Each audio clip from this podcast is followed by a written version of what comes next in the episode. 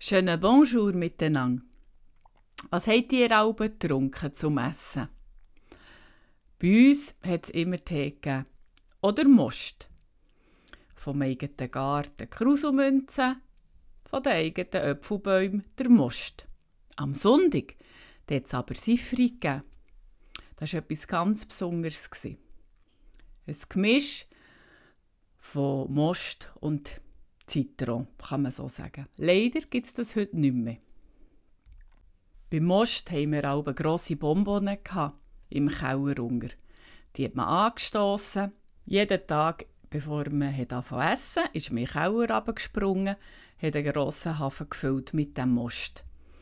Ab der Mitte hat er die Sachen angefangen und grauen und gegen Ende haben wir Kinder den Most fast nicht mehr trinken. Der hatte so einen grauen Geschmack. Gehabt. Furchtbar.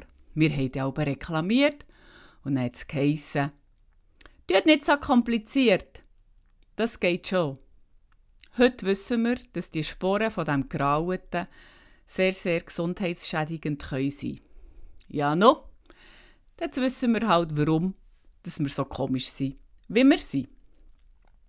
Beim Tee, da hat man einfach viel Zucker müssen rein tun.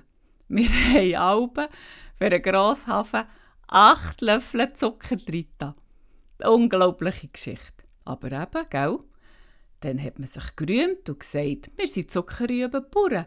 Das ist wichtig, dass wir den Zucker brauchen. Das ist etwas Gutes. Die Zuckerrüben haben uns ja das ganze Jahr fast beschäftigt. Zuerst säen, dann wir sie müssen erdünnern, dann wir sie müssen jetten. Im Herbst dann haben wir sie dann müssen chippen, das Laub fortnehmen, mit dem Häkli schon mal rauskrauen, zusammenschlagen, an die Häufen schiessen und bis dann die zu Berg waren, uh, da haben sie uns also manchmal warm gegeben. Dass man unsere schlechten Zähne mit dem Zucker hat in Verbindung gebracht. Ah, nein. Weit gefällt. Nein, gell, so schlechte Zähne, das ist vererbt so wie Krampfadern und Haluchsen. Das ist auch ein Schicksal. Man hat gute oder schlechte Zähne. Wo ich dann Kind hatte, ah, der hat den anderen Wind geweht. Wo mein Vater hat gesehen dass ich meinen Kindern im Shoppen Wasser gebe, der hat gesagt, was ist los mit dir?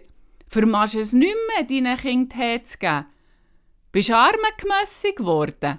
Geht's dir eigentlich noch? Ja, gell? Die alten Männer können da die jungen Frauen gar nicht verstehen, so Sachen. Also, heute erzähle ich wieder aus meinem super verfressenen Buch auf Solen und Räder unterwegs aus dem Tagebuch von einer Landhebamme vom Fischer Verlag. Und da geht es eben um einen Ringelblumentee. Drum die ganze Geschichte. An dem grossen, feisteren Wald ducken sich ein paar Häusli, das meiste recht armselige Pusigen. Das elektrische Licht und das Telefon hat jedenfalls in der Gegend noch nicht Einzug halten. Da lebt auch ein einfaches Fraueli mit einem Tschüppeli Kind. Etwa so jedes Jahr ist wieder eins mehr um den Weg. Der Mann tut ein bisschen bäuerlen, im Stall steht ein Kuhli und daneben meckern ein paar Geissen. Im Winter gibt es in der Zuckerfabrik gelegentlich einen bescheidenen Verdienst. Und wenn das tausend Schnäpsel nicht wäre, möchten sie gewiss fein ein bisschen steif gefahren. Das Problem sind gegen die Kindbettinnen. Wer schaut zu diesen vielen Borstli, wenn die Mutter im Bett liegen und sich Sorge haben. Gerade bin ich wieder zu diesen Leuten unterwegs.